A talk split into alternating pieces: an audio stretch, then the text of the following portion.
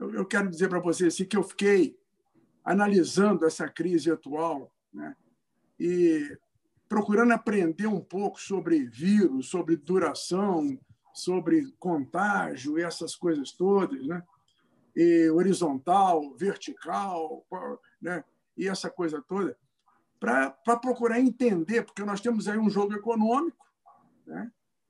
coisas acontecendo na economia gravíssimas, e temos uma coisa acontecendo na área da saúde grave do mesmo jeito. Nós estamos vendo aí a situação da Itália, da Espanha e etc., agora dos Estados Unidos, principalmente Nova York e tudo mais. Quer dizer, essas coisas vão, vão descer para cá.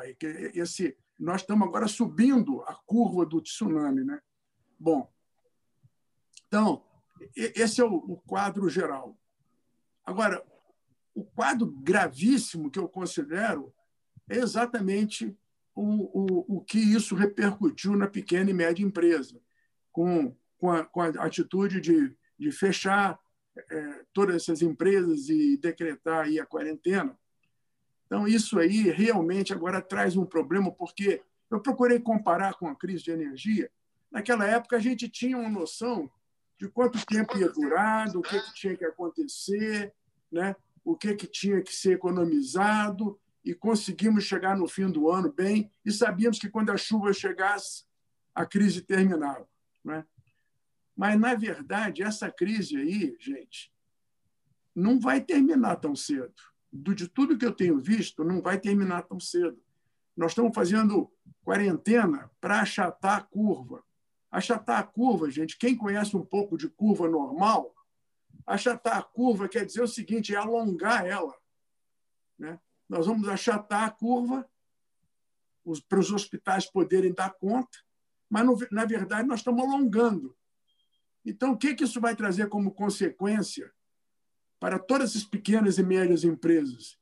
Né? E como o Rafael falou aí, que emprega aí 70% do, ou 60, 60 milhões de pessoas, não sei quanto que o Rafael falou, eu não tenho esse número, né? Mas é muita gente. Né? Quer dizer, grande parte do, do, do, do, nosso povo é empregado em, em pequenas e médias empresas. A situação é gravíssima. Né? Eu não tenho ideia de quanto que isso vai durar. Francamente, não tenho ideia. Né? E talvez alguma decisão vai ter que tomar, vai ter que ser tomada aí em algum ponto. Bom, os Estados Unidos decidiu decretar a quarentena até 30 de abril. A nossa posição é muito parecida com a deles, eles estão um pouquinho mais avançados no, no contágio. Né? O isso aí indica que o nosso também se for paralelo, deveria ser mais ou menos assim. Agora, o pior é que o nosso sistema de saúde ainda está desassistido, nós não temos medidores para saber se a pessoa está contaminada ou não, nós estamos com falta de máscara, estamos com falta de uma série de, de, de, daquela vestimenta protetora para os médicos e etc. Quer dizer, ainda falta muita coisa. Então, esse nós estamos ganhando tempo. Eu tenho muitos amigos no setor de saúde. Ainda hoje eu troquei um, um, papo longo com um deles, né? e ele falando que ainda não está com todos os leitos preenchidos com pessoal e tal. Eu falei assim: aí você espera mais uma ou duas semanas, você vai ver o que, que vai acontecer. Né? Então, eu estou falando essas coisas juntas, assim, tanto a parte econômica quanto a outra, para dar assim, um, um descortino, né? o que, que vem por aí. Porque atingiu o pequeno e médio empresário, mas atingiu os maiores também, viu? E eu tenho visto assim muita empresa grande aí com certo receio, né? reforçando caixa, né? sem saber o que, que vai acontecer em seguida. Grandes quedas de vendas, grandes perigos de inadimplência na cadeia, enfim, a situação não é, não é fácil. Né? E eu não acho que o Estado tem que ser grande para intervir na hora necessária. Não, um Estado pequeno intervém porque é necessário intervir, é o papel dele. Né? Drenar a economia é o papel dele, porque se ele não fizer isso, nós vamos ter problemas sociais aqui gravíssimos. Né? Então, é, é um conjunto de fatores, problemas sociais, problemas econômicos, problemas de saúde, e tem muita coisa misturada nisso. Eu, eu, francamente, né, tenho um, um, uma solidariedade muito grande com pequeno e médio empresário. Né? E, na verdade, falar em, em gestão agora, nesse momento, né, eu não sei se é o mais apropriado. Quer dizer, existem coisas que têm que ser feito agora. O depoimento dos três aí são fundamentais, porque são coisas que têm que ser feitas agora. Agora não, não dá tempo de pensar, né? agora cada um tem que agir.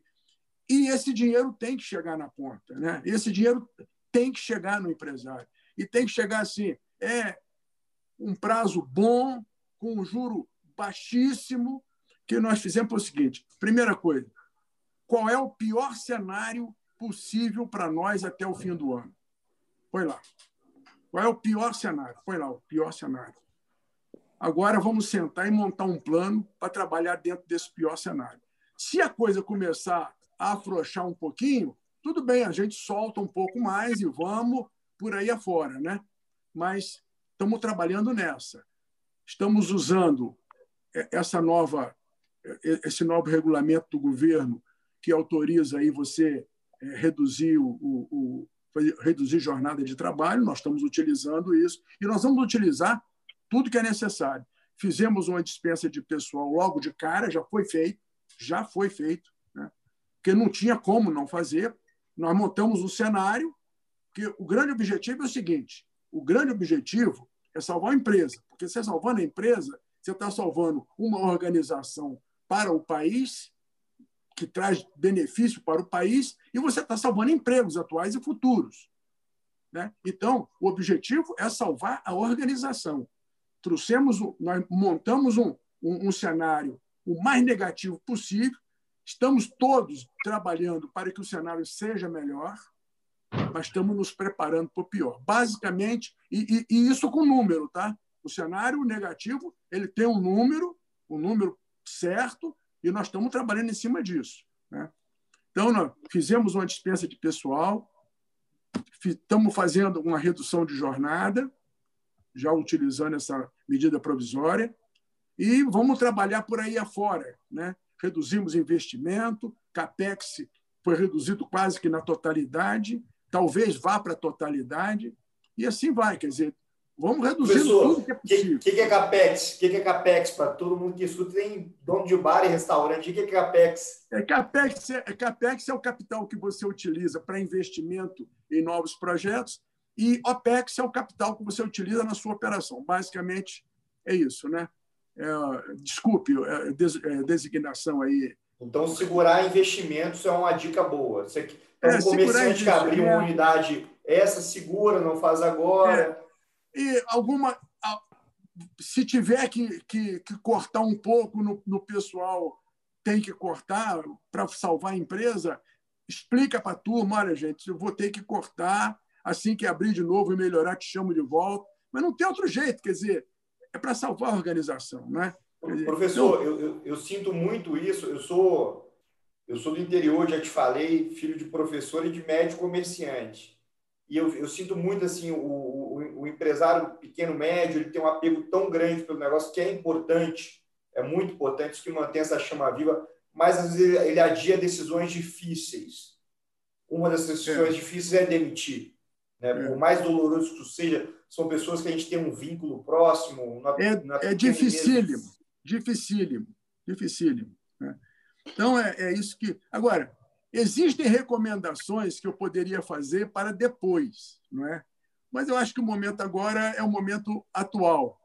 Mas, de uma maneira geral, eu, eu, eu, eu quero dizer para vocês o seguinte: nós mexemos com algumas empresas pequenas, médias, que nós queríamos aprender. Acabamos, acabamos fazendo alguns projetos em empresas pequenas e médias. Né? O que, que nós percebemos, gente? Nós percebemos o seguinte: os controles financeiros não são bons. Geralmente, essas, essas empresas pequenas e médias, de uma maneira geral, isso não, é, não são todas, né? não calculam um DRE. O controle é todo no caixa. Não é? Então, a pessoa não tem noção se como é que está indo. E caixa que eu digo é o caixa atual, não é fluxo de caixa, não. Porque fluxo de caixa também não faz. Entendeu? Então, os controles financeiros não são bons. Então, eu diria o seguinte: todo pequeno e médio empresário deveria procurar tomar um curso de controles financeiros e tal, montar um DRE, faz à mão, né? um DRE, uma coisa assim, para saber custo, ter um controle de custo, etc. e tal, coisa assim. Segunda depois coisa eu que eu notei. Depois eu vou colocar no meu Instagram ali, ó, arroba Rafael Fula, um DRE para vocês, que é receita menos despesa. É. Outra coisa que nós notamos também é o seguinte: por exemplo, controle de estoque. Não tem. Geralmente é uma bagunça danada, as coisas são mal empilhadas, não, não são bem organizadas. Nós, nós descobrimos, assim, em estoque dessas empresas, caixas de produto comprado dois, três anos antes, que estavam lá no estoque, você esqueceu. Né? É uma coisa assim, não sabia que estava lá. Né? Outra coisa que nós percebemos, processo de compra. Não tem. As compras são feitas assim, meio no alvoroço, sabe? E, então, é um, é, um, é, um, é um conjunto de pequenas coisas. Sim, processo de compra é uma coisa simples. Faz um fluxograma, Simples, uma coisa bem simples, uma sequência. Como é que eu vou comprar? E quem é o responsável por isso, por isso, por isso? E aí faz a coisa bem feitinha. Aí são coisas que nós vamos fazer depois dessa crise passada, daqui a dois, três meses, né? mas é que tem que ser feito. Né? Nós encontramos empresas até, eu diria assim, médias, com faturamento razoavelmente grande, sem nenhum controle financeiro. Era só o dia a dia ali entendeu? Então, é, são essas coisas assim básicas. Né? Agora, formação de caixa. Nós, na nossa empresa, né, com muita luta com, com, alguns sócios, alguns sócios queriam receber os dividendos deles, eu falei assim, negativo. Né? Nós vamos passar aqui algum tempo formando caixa. Isso aí eu fiquei paranoico com essas coisas que eu aprendi com Eli Horne, da Cirela, né? que é um cara que zela pelo caixa, entendeu? Então, nós lá na nossa organização, nós zelamos pelo caixa. Nós temos caixa para aguentar o tranco e estamos nos preparando para a pior situação. Então, ter um caixa é fundamental. Porque e quem não tem, tem, professor? Pois é. Quem não tem? Quem não tem, aí vai sofrer mais. Quer dizer, quem não tem acaba sofrendo mais. Né? Então, às vezes, só um pequeno empresário, né? eu sei porque eu tenho até pequeno empresário na família. Tá?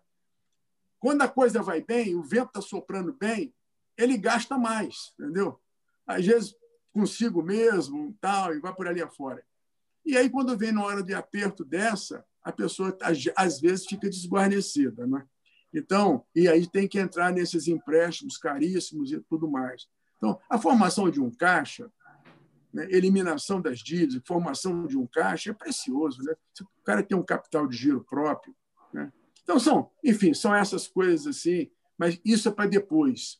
Eu acho que agora é a luta de cada um e, e, e, nós temos que focar muito nessa ajuda do governo, porque sem essa ajuda do governo, nós não vamos conseguir sair desse atoleiro. Não tem jeito. Nós temos que fazer o dinheiro chegar. Aqueles Professor, 600 reais para todo mundo, tem que ter uma quantia para a pequena empresa também. Tem que chegar dinheiro na pequena empresa, não tem jeito.